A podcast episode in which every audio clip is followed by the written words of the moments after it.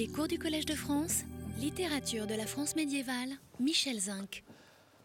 En lisant le prologue des de Chrétien Troyes, nous avons vu que ce prologue va de la plus grande généralité d'un propos sans auteur, un proverbe au vilain, c'est-à-dire attribué euh, au vilain, appartenant à la sagesse populaire et paysanne, donc va de la plus grande généralité de ce propos euh, sans auteur un commentaire lui-même général et impersonnel de ce proverbe, mais appliqué spécifiquement à la, fonction d'auteur, puis passe à la désignation de l'auteur par son nom, son nom complet, chrétien de Troyes, et à la troisième personne, puis encore à la prise de parole de l'auteur à la première personne, intégrée en somme dans son œuvre, mais puis euh, enfin un retour au nom de l'auteur associé à l'emploi de la troisième personne, mais sous la forme d'une plaisanterie qui réintroduit subrepticement la plus forte présence personnelle, cette fois associée au nom du romancier. Et l'examen du texte dans son détail nous a amené à examiner une fois de plus, et après tant d'autres, l'emploi que Chrétien fait du mot de conjointure. Il traite d'un conte d'aventure une moute belle conjointure, il tire d'un conte d'aventure une très belle conjointure, et j'ai suggéré que euh, ce mot pourrait s'appliquer non pas euh, comme euh, c'est la, doxa depuis Jean Frappier. Non pas que je veuille absolument euh, secouer la doxa et que je sois un contestataire né, pas du tout, au contraire. Mais enfin, ça pourrait, le, mot pourrait désigner non pas l'agencement des parties du roman entre elles, la composition du roman, mais la relation qu'entretient le roman tel que l'écrit chrétien et la leçon qu'il en dégage avec le canevas du conte d'aventure dont il s'inspire. Non pas la conjointure, l'articulation, le lien des parties entre elles, mais l'articulation, le lien du roman avec euh, sa source, avec le conte d'aventure dont il s'inspire. Le thème de ce conte serait bien adapté au sens que Chrétien entend donner à son roman le roman serait une adaptation pertinente du conte. Et j'avais provisoirement conclu qu'en se reconnaissant ce mérite d'avoir tiré du conte d'aventure une très belle conjointure, qu'en se reconnaissant ce mérite en même temps qu'il se présente et qu'il se nomme, Chrétien de Troyes s'attribue en tant qu'auteur une importance nouvelle une importance proportionnelle au peu d'importance de la matière dont il parle, ou inversement proportionnelle à l'importance de cette matière. Plus sa source est insignifiante, plus lui-même est important, naturellement, d'en avoir tiré euh, une œuvre euh, aussi belle. Donc cette source, un conte d'aventure qu'on aurait tendance à mépriser et dont l'insignifiance apparente met en valeur ce que lui, Chrétien de Troyes, est capable d'en tirer une très belle conjointure, une très belle adaptation, euh, selon moi. Cette importance est confirmée, euh, mais à la manière de Chrétien de Troyes, à sa manière euh, légère, ambiguë, humoristique, dans les derniers vers du prologue, qui joue pour cela de l'alternance entre la première et la troisième personne.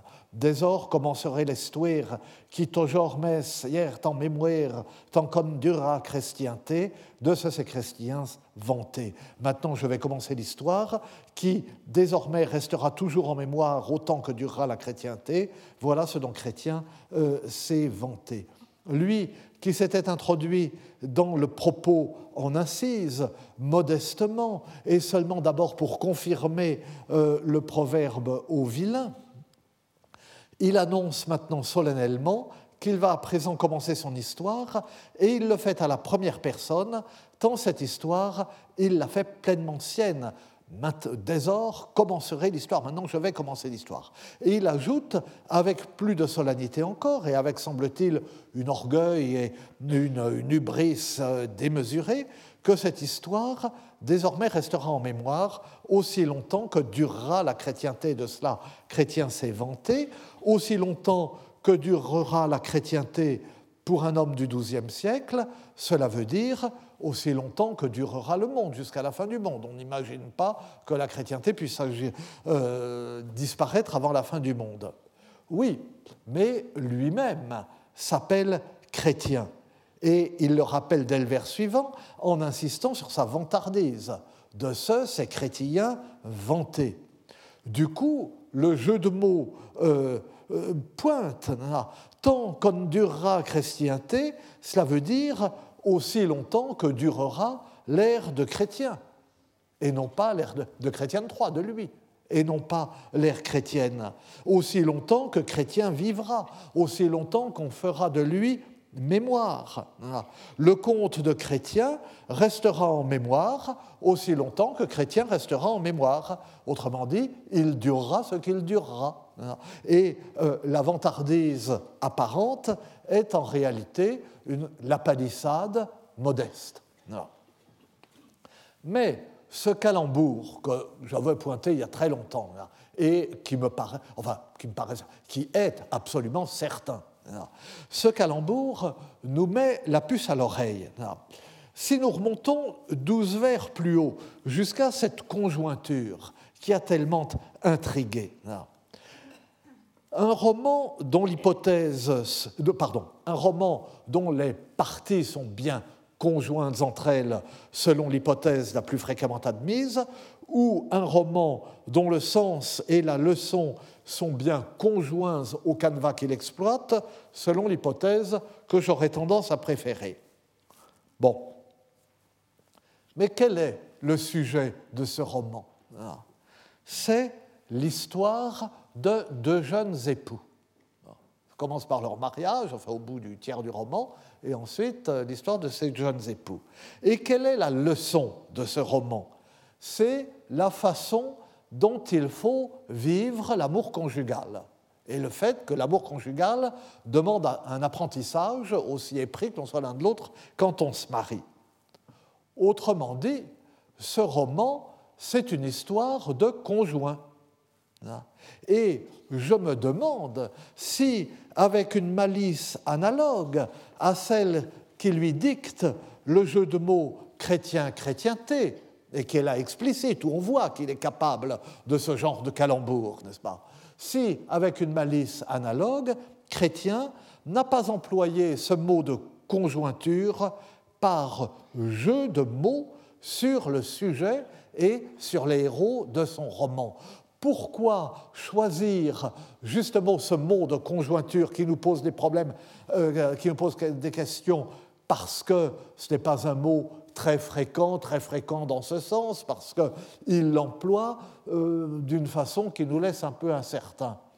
Pourquoi nous laisser incertains? Pourquoi employer euh, justement euh, ce mot Parce que, effectivement, il a tiré une belle conjointure. Il avait un conte d'aventure et il, ce qu'il en a, nous ne savons pas ce que c'était cette histoire, mais ce sur quoi il insiste, c'est sur le mariage, euh, c'est sur l'apprentissage euh, de l'amour conjugal. Il en a tiré une belle conjointure, l'histoire des deux conjoints. Que j'ai raison sur ce point, ou que j'ai tort, comme tous mes collègues ne manqueront pas de l'affirmer, cela ne change pas grand-chose, en fait, à l'enseignement que nous pouvons tiré de ce prologue. On dirait alors pourquoi euh, parler de ça? Parce que j'étais trop fier euh, d'avoir vu ça. Ah, maintenant, franchement, je trouve que ça crève les yeux. Et euh, à ma connaissance, personne l'avait dit, alors qu'il y a de quoi remplir une bibliothèque entière avec ce qu'on a écrit sur le prologue d'Eric Haydn. Ou bien peut-être, vous savez, ma bibliographie est toujours insuffisante, peut-être que ça avait été dit après tout. Enfin bref. Euh, donc, euh, ça ne change pas grand-chose à l'enseignement que nous pouvons tirer de ce prologue. L'entrée en scène du romancier et la proclamation de son nom à la suite et comme à l'abri d'un propos général attribué à la sagesse commune, commune dans les deux sens du terme, appartenante à tous et appartenante au vulgaire, au vilain. Ce nom du poète n'est d'abord invoqué que pour cautionner cette sagesse, puis par une sorte de glissement, il endosse la responsabilité de l'œuvre tirée du conte d'aventure. Et enfin, au moment où le récit commence, le jeu du narrateur se substitue au il désignant l'auteur, la patte de chrétien, si on peut dire, se marquant à ce moment-là par le bref va-et-vient humoristique entre l'un et l'autre, qui a pour effet, tout en donnant euh, à la vantardise une coloration modeste, de les souder l'un à l'autre et de rappeler que le jeu narrateur n'est autre que ce chrétien de Troyes dont la présentation à la troisième personne équivaut à ce que serait le nom imprimé sur une couverture ou une page de titre, une autorité distanciée. Et je disais qu'il y a souvent dans les romans médiévaux une coupure, une solution de continuité entre le il de l'auteur qui se présente dans le prologue et le je qui intervient ensuite dans le roman, eh bien, Chrétien 3 et l'habileté, de ce prologue, c'est que Chrétien s'arrange pour faire le lien entre l'un et l'autre, pour réduire euh, la fracture, tout en la signalant, si on peut dire, et euh, c'est là l'habileté du prologue. Euh, j'employais il y a un instant l'expression de la patte de Chrétien. Eh bien, cette patte de Chrétien, voilà ce qui manque souvent à ses imitateurs. Et on le voit par exemple, je le cite parce que euh, c'est un, roman dont nous avons parlé, ou plutôt dont Claudio Galderese nous a parlé au séminaire, on le voit euh, dans Le Bel Inconnu de euh, Renaud de Beaujeu ou Renaud de Bagé. ce Renaud de Bagé imite et même plagie le prologue et Énide. On voit qu'il le connaît.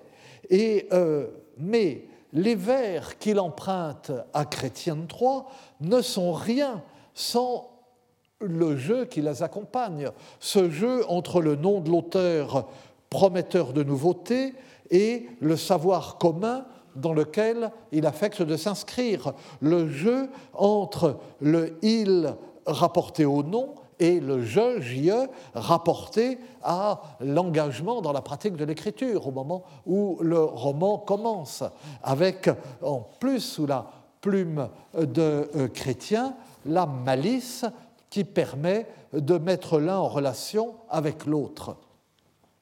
Or, Renaud démembre, dissocie tout cela. Il dissocie l'expression extraire d'un conte d'aventure qu'il reprend, on voit qu'il la reprend un chrétien. Porly, c'est dans le, prologue. Porly, enfin je ne vous ai pas mis la citation, mais ça c'est bref. Euh, donc Porly pour la femme aimée, pour elle, veuille un roman extraire d'un molt biel conte d'aventure. Je veux extraire un roman d'un très beau conte d'aventure. La même chose dit euh, platement. Et il dissocie cette expression extraire d'un conte d'aventure de la prophétie sur la durée de l'histoire. Et il on trouve aussi chez lui cette prophétie sur la durée de l'histoire. Mais elle est absolument sérieuse, elle est forcément sérieuse, puisque lui ne peut pas faire le jeu de mots sur chrétien et chrétienté. Et ah, on trouve, mais alors beaucoup plus loin, au vers 3249-3252, euh, D'or en avant, veulent traitier de Guinglin le bon chevalier, l'histoire qui mène fora, tant que les siècles durera. Euh, désormais, à présent, je veux euh, vous raconter, je veux traiter pour vous de euh, Guinglin le bon chevalier, c'est le héros, c'est lui le, bien inconnu. Je veux traiter, raconter à propos de Guinglin le bon chevalier l'histoire qui jamais ne prendra fin aussi longtemps que le monde durera.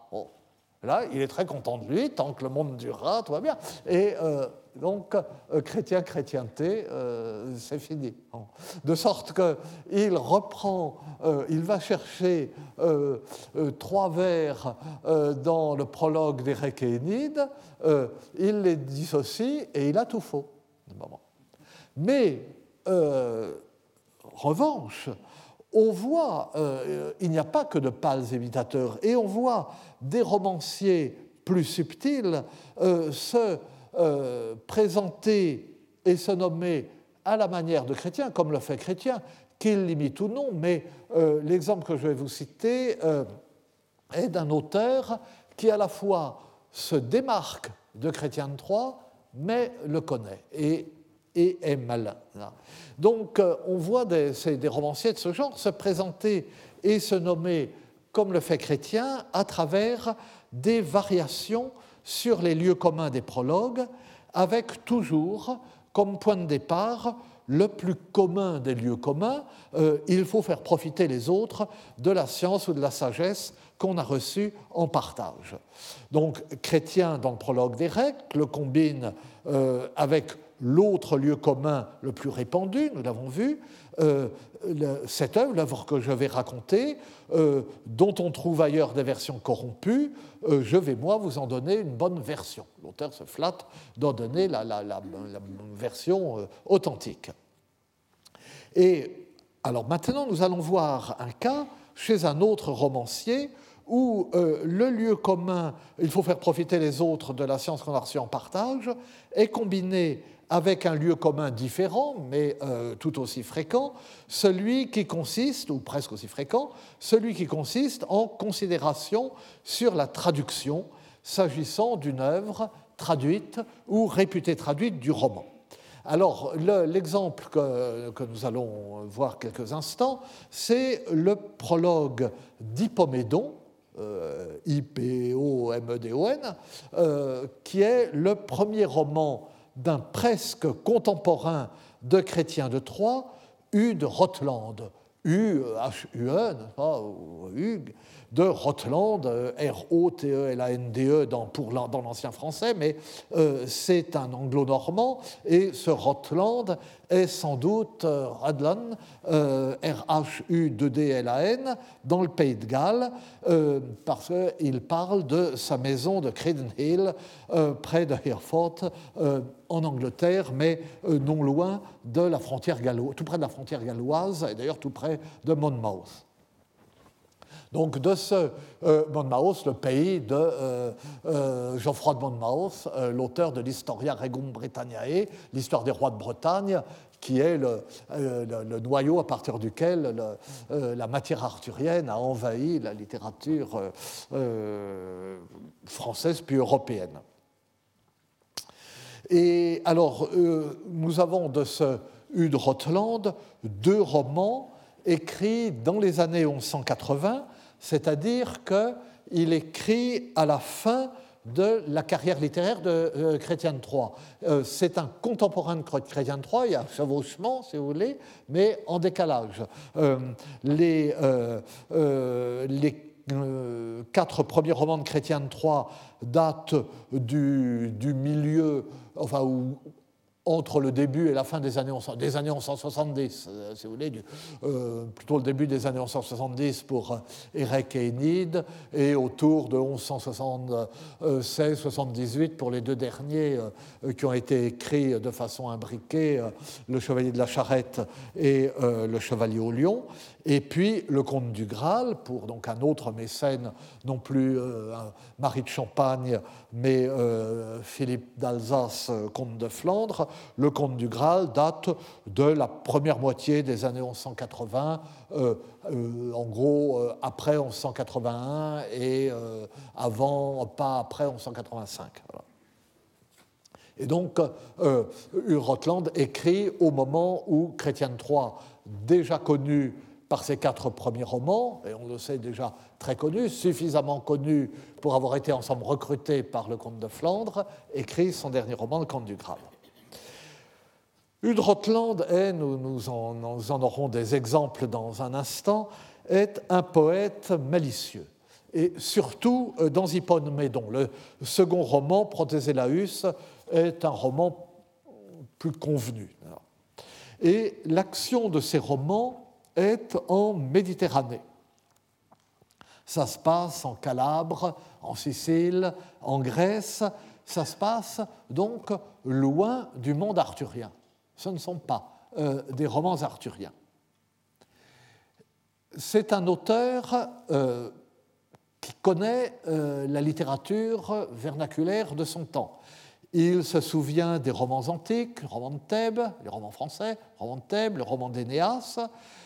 Il se souvient, on le voit, et nous le verrons d'ailleurs, des romans arthuriens, du Tristan de Thomas, de Marie de France, de Chrétien Troyes lui-même. Tout cela, il connaît la littérature contemporaine. C'est un auteur très au fait de la vie littéraire de son temps et probablement même très intégré à la vie littéraire de son temps, comme le montre une allusion à Gauthier Map, euh, sur laquelle euh, je reviendrai euh, tout à l'heure. Donc, c'est un Gallois, c'est un compatriote exact de Geoffroy de Monmouth, donc évêque gallois et gallois militant. Euh, et euh, euh, c'est Gardarem, de Galles. Et donc, qui écrit son Historia Regum Britanniae en la farcissant d'éléments celtiques. Et donc, l'Historia Regum Britanniae, donc vers 1135, donc c'est pas la même génération, est ensuite vers 1150 traduite, c'est le roman de Brut de, de Vasse, et puis à partir de là, ça envahit. Alors, le roman brut de Vasse et tous les autres bruts. Il y a eu, euh, nous, nous connaissons surtout, mais il y a eu le, euh, il y a eu le, brut de l'Ayamon, il y en a eu toute une quantité en français, en langue vulgaire, en celte. Euh, c'est passé ensuite, comme l'a très bien étudié mon élève Hélène Tétrel, qui est vraiment une des grandes personnalités de nos études pour l'ancien français, le norrois actuellement, comme elle vient de le montrer dans son travail d'habilitation, n'est-ce pas, où elle a étudié la, saga de Brut. Ça s'est répandu donc dans l'Europe du Nord, enfin partout. Hein, Et donc, euh, notre Rotland, c'est un Gallois, c'est un compatriote de Geoffroy de Monmouth, euh, c'est un ami probablement de euh, Gauthier Map. c'est un auteur qui écrit exactement au moment où la matière de Bretagne envahit le roman français et est en train de venir de devenir le thème majeur de la littérature romanesque européenne pour près de trois siècles. Il le sait, il connaît euh, la matière bretonne, connaît le Tristan de Thomas, il connaît Chrétien de Troyes, et il écrit au Pays de Galles. Eh bien, que ce romancier ait choisi d'éviter les, sujets arthuriens et bretons laisse déjà soupçonner une, indépendance d'esprit et peut-être euh, un goût de la provocation euh, qui rend d'autant plus intéressante la façon dont il parle de lui-même et la façon dont il se présente. Alors, les, euh, les 20 premiers vers d'Hippomédon, après euh, cette euh, entrée en matière tonitruante de ma part, nous tombons sur les 20 premiers vers d'Hippomédon et nous tombons naturellement sur le lieu commun habituel. Hein. Ils ont tort, ceux qui dissimulent leur science et n'en font pas profiter les autres.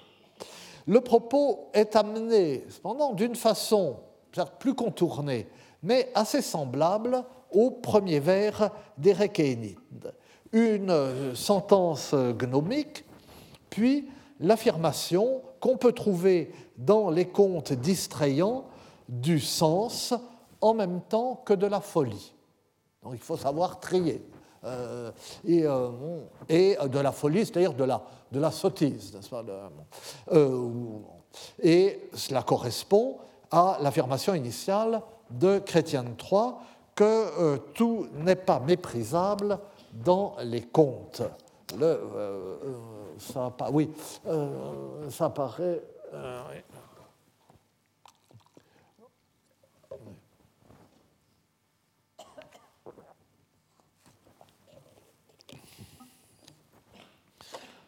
Qui à bon compte veut entendre, souvent il peut être grand bien apprendre, pour escouter en veilleure et retraire les aventures qui avinrent à l'ancien temps. Peut-être l'enouir, folie et sens? Or, laissons la folie Esther, car de sens, fais-moi bien parler. Excusez-moi, j'ai très mal lu. Celui euh, qui euh, veut euh, mettre son attention, prêter attention à de bons contes, souvent, il peut apprendre des choses vraiment intéressantes. En écoutant les euh, histoires distrayantes, les histoires qui font plaisir, euh, et en, racontant les aventures qui advinrent au temps passé, on peut entendre euh, à la fois des bêtises et euh, des choses intelligentes ou intéressantes.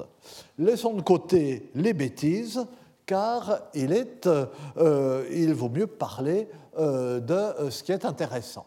D'ailleurs, je pense un instant, est-ce que c'est cela un coup de patte à la matière arthurienne?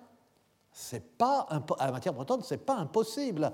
Il écrit à côté du Pays de Galles, il ne connaît que des Gallois, euh, et tout ce qui s'écrit de son temps, euh, depuis quelques années, c'est uniquement euh, sur le roi Arthur et les Bretons. C'est peut-être bien ça que cela vise. Alors, mais enfin, il n'en dit pas plus, et suivent les considérations habituelles sur le fait donc qu'ils ont tort, ceux qui dissimulent leur science n'en font pas profiter les autres. Et puis il poursuit. Oui, là, ça apparaît bien. Mout me merveille de ces clercs sages qui entendent plusieurs langages, qui l'ont laissé ces stories que mises ne l'ont en mémoire. Alors vous voyez, bon, la graphie est un peu hérissée et il y a beaucoup de vers faux. Dans les tout premiers vers, il, enfin, il a fait attention, en tout cas, ils sont justes, mais là, euh, dans les textes anglo-normands ou copiés par des scribes anglo-normands, euh, il y a énormément de vers faux. Euh, euh, soit, je ne sais, pas comment, ils prononçaient, ou s'ils entendaient moins le rythme des vers, ou enfin bon, en tout cas, euh, c'est comme ça. Donc, je m'étonne beaucoup que les, ces clercs savants qui comprennent de nombreuses langues, de, que ces clercs aient laissé de côté cette histoire et ne l'ont pas mise en mémoire.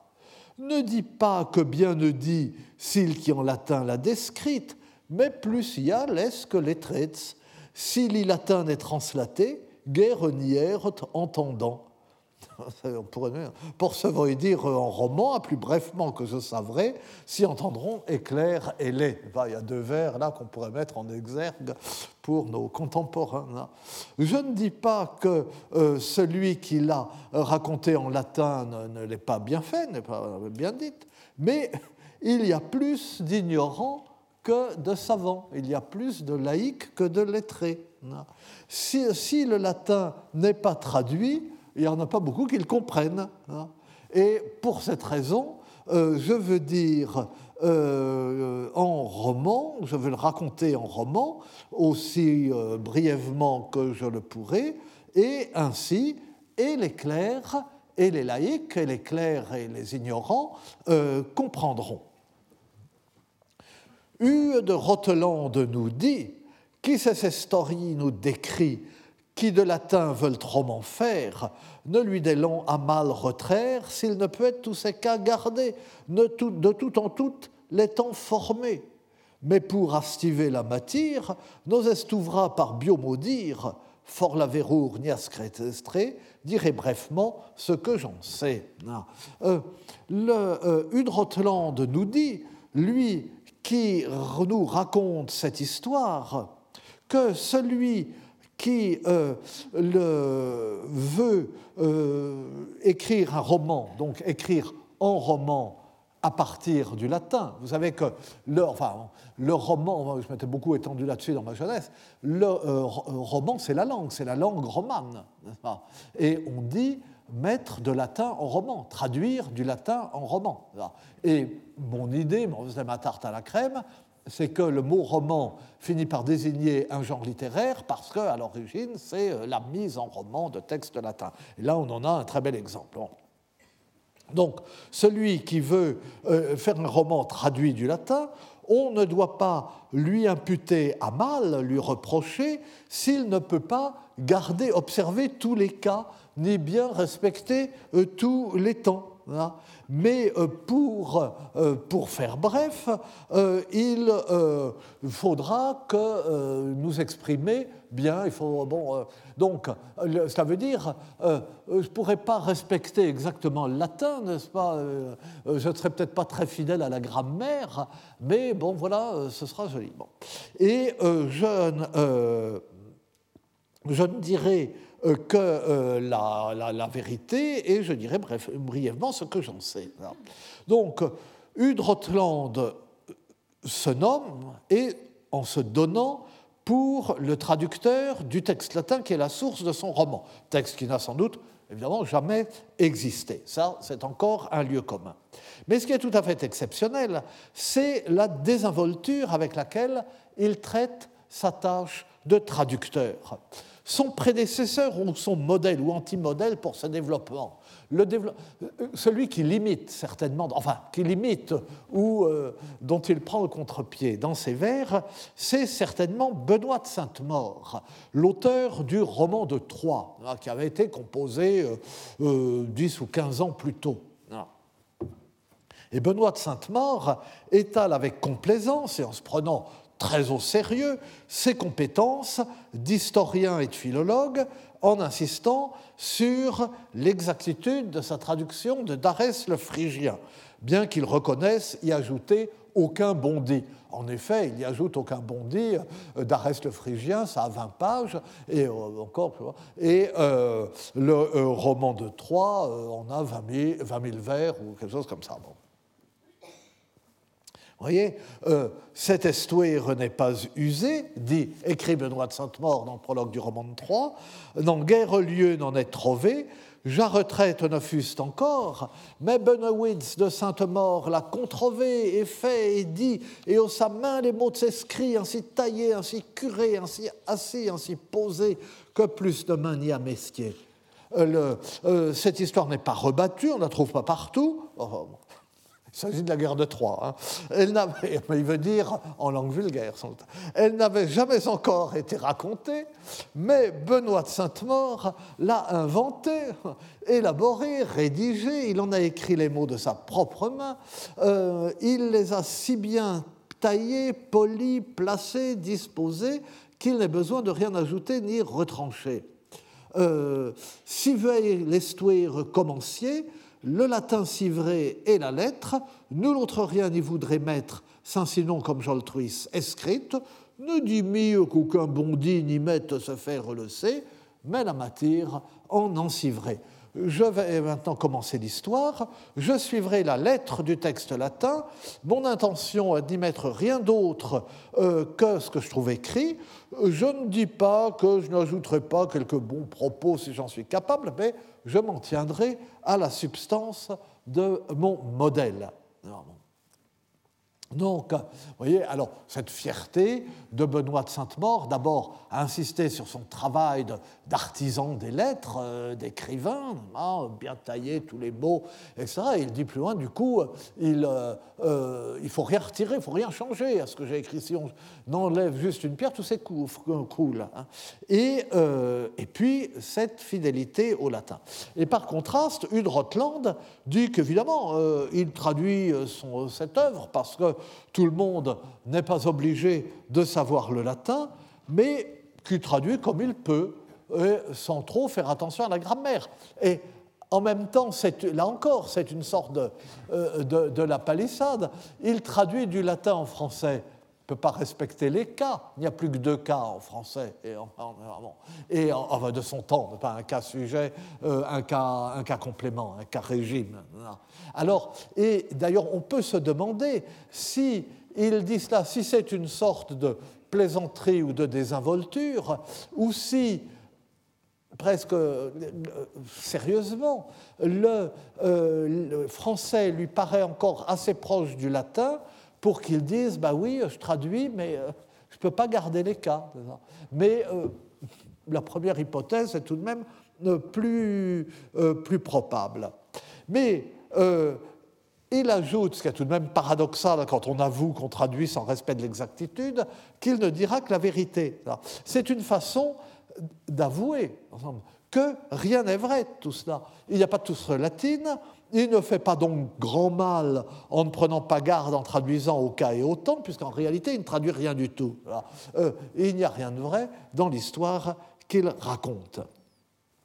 Autrement dit, la traditionnelle revendication de vérité et d'exactitude est perverti par l'aveu de l'inexactitude en aveu du mensonge ou du moins de l'imagination.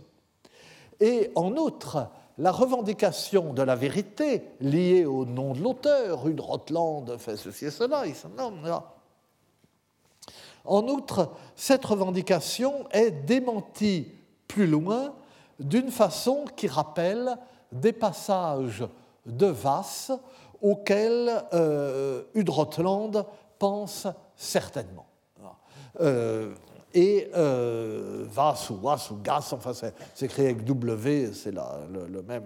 Non, Dans, euh, il, y et, il y pense, et cela montre, enfin cela confirme, mais on sait qu'il est très au fait de euh, la littérature bretonne, puisque le roman de Brut de Vaz est, comme j'ai dit, le noyau, de cette, le, point de départ de cette littérature.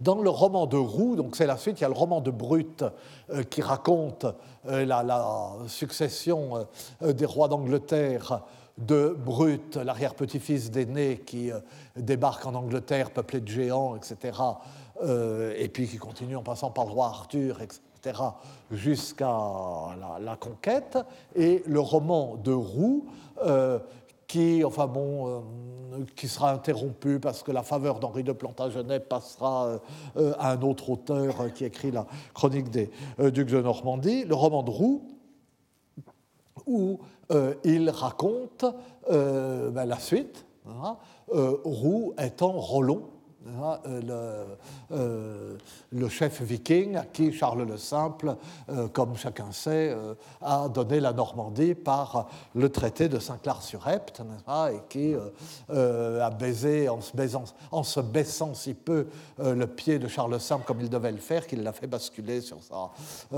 sur sa chaise, comme on l'apprenait dans les manuels d'histoire. Et, et c'est pourquoi dans Astérix, Astérix chez les Normands, les Normands Normands sont à la fois des Vikings et des Normands, peut-être que oui, peut-être bien que non, enfin, et euh, mangeant de la nourriture euh, à la crème. Et donc c'est le roman de Roux. Alors dans le roman de Roux, Vasse raconte son décevant pèlerinage à la fontaine de Barenton, la fameuse fontaine de Barenton, la fontaine magique, la fontaine euh, qui est la fontaine divin, donc Chevalier au Lion. Et alors il dit, oui, alors en principe, quand on renverse de l'eau sur la margelle, il éclate un orage terrible, une tempête, et il dit bon, qu'il y est allé, qu'il a versé des litres d'eau et qu'il ne s'est rien passé du tout. Il est reparti, gros gens comme devant, et il dit, euh, bête j'étais venu, bête je suis reparti. Donc c'est vraiment ruiné lui-même, n'est-ce pas, qu'il y a de séduisant dans les histoires qu'il raconte il y a cette forme de, malice. Et euh, dans le roman, il est le premier, donc euh, parle bien du roi Arthur, euh, etc.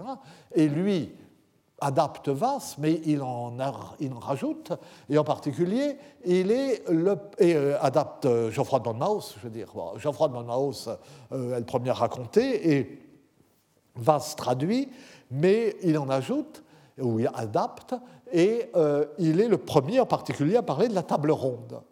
Mais il parle de la table ronde en disant la ronde table dont Breton dit une mainte fable. Euh, donc table rime avec fable, la table ronde à propos de laquelle les Bretons racontent toutes sortes d'histoires inventées. La fable, la fable c'est la fiction, toutes sortes de euh, fictions. Et d'autre part, il explique que les conteurs et les fableurs ont tellement parlé du roi Arthur qu'on ne peut plus distinguer le vrai du faux, que tout a pris l'aspect de la fabulation. Euh, c'est un passage bien connu. on sait le grand paix, c'est l'apogée du règne d'Arthur et euh, le royaume de l'ogre est pacifié. Et d'ailleurs, d'une façon qui est euh, extrêmement intéressante, c'est au moment où le royaume de l'ogre est pacifié que peuvent se produire les aventures. Et ce monde arthurien est un monde de l'aventure chevaleresque plus qu'un monde de la guerre. En fait, la guerre est toujours une menace sur l'aventure et la, guerre finale verra la fin euh, des aventures. C'est euh, une. Euh, les romans arthuriens, ce sont des romans scouts. il y a quelque chose de militaire, mais ça ne peut se passer que dans la paix. Euh, euh, ce sont, euh, un roman arthurien, c'est un jeu de piste.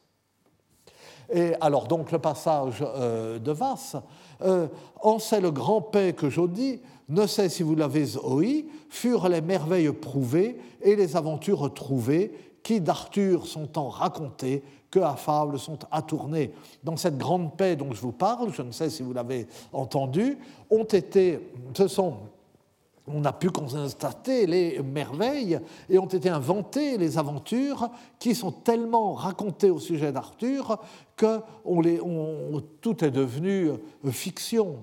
Euh, ne tout mensonge, ne tout veille, ne tout folie, ne tout saveire. Euh, pas complètement des mensonges, pas complètement la vérité, pas complètement des sottises, pas complètement du savoir. Vous voyez, avec cette opposition, d'ailleurs, cette opposition folie-savoir que nous avons vue dans les premiers vers d'Hippomédon, et là aussi j'aurais dû y être attentif en euh, préparant, qui d'une certaine façon euh, justifie euh, mon hypothèse un peu aventurée que les premiers vers d'Hippomédon visent la matière bretonne. Tantôt les contes eurent compté, et les fables eurent tant fablé pour leurs contes embolétés, que toutes ont fait fables semblées. Les conteurs ont tellement compté et les fableurs tant fablés, les inventeurs de fiction tellement raconté de fiction, pour embellir leurs contes, qu'ils ont tout fait ressembler à de la fiction. Et donc, euh, il y a, bon, euh, il y a bientôt 30 ans, euh, euh, je citais Comte Passage dans mon livre sur la, subjectivité littéraire autour du siècle de Saint-Louis, et j'écrivais, je suis confus de me citer lui-même, enfin, c'est la, euh, la paresse de la vieillesse, va ruine ainsi délibérément l'autorité que lui conférerait la conservation exacte du passé, il souligne complaisamment et sans nécessité, et sans nécessité ce que son roman doit à l'imagination, la sienne et celle de ses prédécesseurs. Eh bien, de façon analogue, mais beaucoup plus poussée, Hugh Rotland sape lui-même sa propre prétention à dire la vérité sur un ton d'humour et de mystification qui ressemble à celui de Vasse, mais qui est aussi caractéristique de sa manière, et avec en outre une allusion significative à Gauthier Mappe. Or, entendez, signor, bien. Donc, euh, écoutez bien, euh, comprenez-moi bien, euh, mes seigneurs. U dit qu'il n'y ment de rien, fort aucune fête ne en boute. U, donc lui-même, dit qu'il ne ment pas du tout, sauf de temps en temps, pas beaucoup. Nul ne se peut garder partout personne ne peut faire attention tout le temps. Nobody's perfect. Euh, en moindre affaire, moute souvent, un ben raisonnable homme m'esprend euh, sur des, choses de, peu d'importance, de moindre importance. Bien souvent, un homme même très raisonnable se trompe. Elle monde n'est d'un soul si sage qui toujours sait en un courage, car si siècle l'adore enseigne, ne le mettez mise ne le mettez mis toutes sur main. Dans le monde, il n'y en a pas un seul, si sage ou si savant euh, soit-il, qui soit toujours parfaitement cohérent, qui soit toujours dans les mêmes euh, dispositions, qui ne euh, varie pas car c'est la loi de ce monde. Le monde a cela en lui-même, c'est comme ça. ne me mettez donc pas tout sur le dos. Soul ne sait pas de mentir l'art, Walter Mapp recette bien sa part, pas? Et je ne suis pas tout seul à euh, connaître l'art de mentir. Gauthier Mapp, de son côté, euh, on a bien sa part, il sait, donc, euh, il sait ce que c'est. Alors, Gauthier Mapp, donc Gauthier Mapp, né en 1140, mort en 1210, donc c'est exactement le contemporain euh, de Hudrotland. On ne sait pas les dates de naissance et de mort de mais enfin, un homme qui écrit dans les années 1180, bon, euh, vraiment un contemporain de Gauthier Mapp. Il est originaire de la région de Hereford, euh, aux marches du Pays de Galles, dit-il lui-même. Donc, Hereford, c'est tout près de Craden Hill, là où habite, où Hudrotland nous dit, nous le verrons à la fin, qu'il a sa maison. Et euh, Gauthier nous dit lui-même qu'il est de Hereford euh, aux marches du Pays de Galles. Euh, donc c'est un contemporain et un compatriote exact de Hudrotland. Il ne fait aucun doute qu'ils se connaissaient, ça, ça, le confirme. Nous n'avons de Gauthier Mapp qu'un seul ouvrage, le Denugis Curialium, les bagatelles des gens de cour, Conte de courtisans, traduit Madame Possamaille Pérez, qui a, a, publié la traduction. Et euh, c'est un euh, ramassis d'anecdotes piquantes euh, autour de la cour, sur la cour, qui se racontent à la cour. Alors, il y a des histoires fantastiques, des histoires de revenants, et puis il y a du, gossip, hein, sur, comme ça, des, voilà, des, histoires qui traînent à la cour. Bon. Et d'où sous la plume de Hudrotland, la petite pique ou euh, le petit signe de connivence envoyé à Gauthier Mapp, dont on sait, tout le monde sait, que les récits sont de fantaisie et dont l'œuvre s'intitule De Nugis euh, Curialium, des Nugae, ce sont des bagatelles, des sottises, des choses sans importance, hein, qu'on ne peut pas prendre au sérieux, auxquelles on ne peut pas euh, ajouter foi. Et euh, euh, le, titre est d'autant plus important que ce genre de, compilation n'est pas unique. Mais Gauthier Mapp est le plus désinvolte On, peut le, enfin, on peut le comparer, alors euh, une ne pouvait pas le connaître parce que c'est euh, euh, 30 ans après. Mais euh, dans les, à la, seconde partie des années 1210, enfin vers, entre 1215 et 1220, d'ailleurs un, un, Anglais, Gervais de Tilbury, écrit pour l'empereur euh, IV, l'empereur germanique Othon IV, euh, le, vaincu de Bouvines, un ouvrage qui s'appelle Les Otia Imperialia, donc les loisirs impériaux, les, pour distraire, pour, le, voilà, pour euh, les moments de loisirs de, de l'empereur. Et alors, vous voyez, c'est le titre ressemble d'une certaine façon, c'est de la distraction, mais en même temps, euh, euh, c'est tout à fait autre chose, parce que euh, l'otium, c'est le moment où on se cultive. C'est pour le, loisir de l'empereur entre quand il n'est pas occupé par les affaires de l'empire, mais le moment de l'otium, c'est le moment du travail intellectuel. C'est comme cela que l'entend l'Antiquité c'est le, euh, le, loisir lettré, hein, euh, cher euh, à Cicéron, hein, otium cum dignitate, la fameuse formule, cela veut dire avoir du temps à consacrer aux lettres et aux activités, à la philosophie, aux activités intellectuelles, après avoir rempli son devoir civique et avoir fait une carrière euh, qui vous a conduit euh, à des responsabilités importantes, avoir fait euh, son devoir de citoyen, et le devoir de citoyen est de satisfaire une légitime ambition au service de, l'État, de la Respublica. Donc, on, fait on parcourt le cursus honorum, on acquiert la dignitas du euh, magistrat euh, romain, hein, enfin à la fois magistrat, homme politique, chef militaire, enfin comme ça se passait à Rome, et à ce moment-là, on peut euh, se consacrer aux lettres.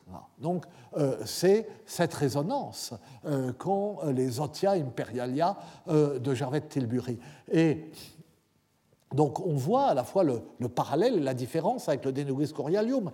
Et effectivement, les Otia Imperialia, c'est une encyclopédie.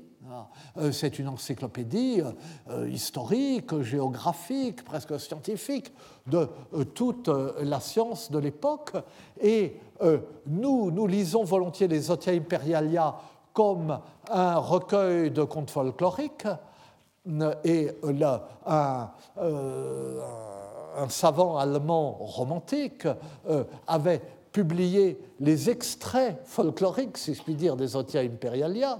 Les Otia Imperialia ont été publiés intégralement par Leibniz, ça c'est autre chose, parce qu'il était au service de la cour de Brunswick et comme il a été chargé de publier tout ce qu'avait euh, publié, tout ce qui touchait la maison de Brunswick, et comme euh, l'empereur Otton IV était Otton de Brunswick, on lui a demandé. Enfin bon, je m'égare de plus en plus. Bon. Et le, et alors, les Otia Imperialia, c'est plein justement d'histoires, pour le coup, d'histoires de revenants, d'histoires de sorcières. Euh, euh, euh, c'est absolument passionnant à cet égard. Mais c'est intégré dans un propos en quelque sorte euh, scientifique. Euh, c'est pour dire, euh, voilà, oui, notre connaissance de la nature est bien limitée, ou bien il y a des phénomènes que nous avons du mal à expliquer, ou et, puis alors, de temps en temps les démons interviennent, puis les sorciers, etc. Et c'est dans le cadre d'une histoire naturelle qu'il y a ces phénomènes marginaux, ou qui nous posent des questions. Tandis que euh, quand euh, Gauthier Map raconte des histoires de ce genre, ce sont des nougaouis. Bah, alors, bon, excusez-moi. Hein. J'ai battu la campagne et euh, mon pauvre Hudrotland se morfond à Credenhill. Nous verrons qu'ils ne se morfont pas tant que ça à Credenhill. Qu'ils trouvent à s'occuper. Et, mais donc, euh, bref, voilà ce qu'était le, euh, Denugis corialium, et euh, d'où la petite pique ou le petit signe de connivence que Udrotland envoie à Gauthier Map, dont on sait que les récits sont de fantaisie. Mais surtout, ce signe de connivence ancre Udrotland dans la réalité. Ah.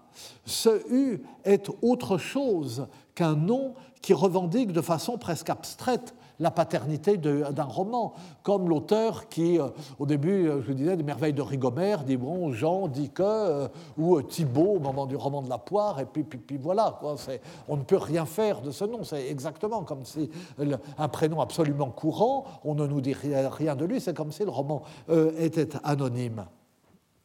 Mais lui, Udrotland, est quelqu'un qui se situe lui-même euh, dans un milieu, d'abord euh, euh, dans un lieu géographique, et un lieu géographique qui a des implications littéraires, et des implications littéraires qu'il refuse. Il est près du pays de Galles et on en non. et il, il se situe dans un milieu littéraire et il y nomme ses amis. Il, et dans les derniers vers, euh, Udrotland en rajoute même pour, euh, pour donner, euh, j'allais dire pour donner chair à son personnage, mais comme ces derniers vers ne sont pas absolument convenables, ça pourrait être pris en mauvaise part. Il prend à nouveau la, la pose du romancier, il se nomme à la troisième personne et il imite euh, la fin du Tristan de Thomas, mais il, euh, de, Thomas d'Angleterre. Mais il le fait brièvement, sans s'attarder euh, sur la typologie des amoureux, si je puis dire, qui a rendu si justement célèbres cette, qui ont, ces derniers vers du roman de Thomas et qui les a rendus célèbres en particulier grâce à Joseph Bédier qui les reprend et qui les traduit littéralement à la fin de son Tristan et Iseux, qui est une construction littéraire à partir des, textes médiévaux. Euh, Rotland, lui, se contente d'une allusion et il passe bien vite de nouveau à la première personne pour une chute grivoise. Une fois de plus, se nommer, c'est se mettre à distance. Et le jeu manifeste à l'inverse une proximité, mais qui, selon les cas, se confond ou ne se confond pas euh, avec le, mois octorial qui est identifié par le nom. Voici, mais je vais m'arrêter, mais voici euh, les vers de Thomas d'Angleterre, euh, magnifiques et bien connus. Thomas fine si son écrit, à tous amants salut dit, as pensis et as amerus, as envius, as désirus, as envésies, as pourver, à toutes ces qui auront ces vers en ça pour vers, lui ces vers sont justes. Euh, Thomas termine ici son écrit, il, il dit son salut, il y salue tous les amants, les mélancoliques, les amoureux, les envieux, ceux qui désirent, ceux qui sont euh, dans, la, joie, dans le plaisir, les pervers, à tous ceux euh, et tous ceux qui entendront ces vers. Le vers très connu parce que cette typologie est à quelque chose euh, d'audacieux, de terminer sur les, euh, sur les pervers. Euh, et, en même temps, c'est quelque chose à quoi un, texte auquel j'aurais dû penser, puisqu'il est tellement connu, lorsque, certains d'entre vous s'en souviennent, il y a euh, quelques années, nous avions euh, commenté euh, envie et jalousie à propos des troubadours, à propos de Bernard de Ventadour et, eh ben, de Rimbaud de Vaqueiras.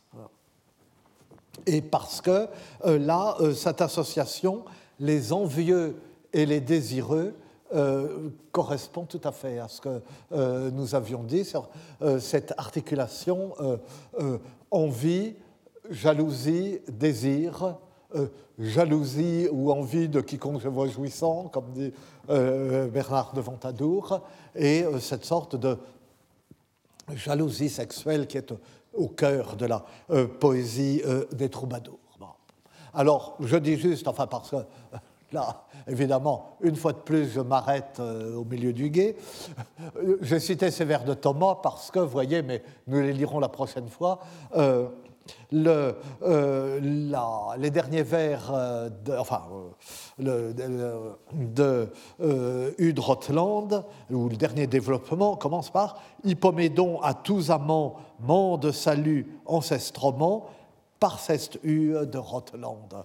Hippomédon, donc c'est le héros du roman, euh, mande, euh, salue dans ce roman tous les amants par l'intermédiaire ou par la voix de, euh, de de Rotland. Mais cette, cette fin, nous la commenterons euh, là, dans la prochaine séance. Et une fois de plus, je suis désolé de euh, m'arrêter comme ça, euh, un pied en l'air, mais enfin, sur les beaux vers du Tristan de Thomas. Je vous remercie. Retrouvez tous les contenus du Collège de France sur www.colège-2-france.fr.